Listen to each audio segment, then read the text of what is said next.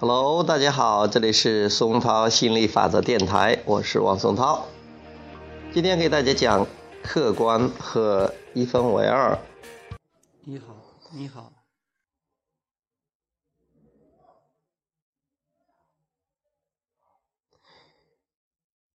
以前学过的看事要客观，其实客观就是面对现实。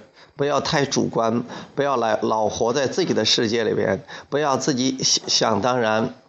其实这现在学了心理法则之后，我发现还真的不能客观，因为其实根本没有客观这回事儿。所谓的客观，就是站在。很多人的角度上，站在大众的角度上来看问题，或者站在别人的角度上看问题，站在中立的角度上去看问题，你根本做不到的，因为你每个人都有每个人独特的经历、独特的视角，看问题的角度，每个人都不同，所以每个人都是主观的，都是都是主观的，你必须主观，所以我们我们说。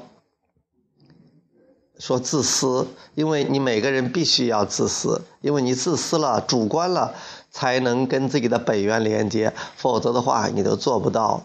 如果你你试图去客观，那意思说，那就要去面对现实，呃，那意思就是说是试图用别人的眼光来看这个世界，其实你是做不到的，你是做不到的。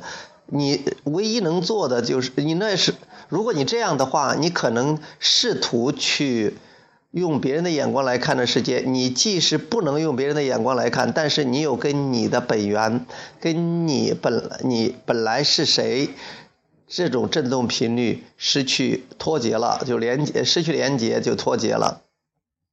这样的话，对己对人都没有什么好处的。所以，呃。我们要重新思考这个客观，嗯，因为你没办法客观，你你必须是主观的，呃，OK，好，拜拜。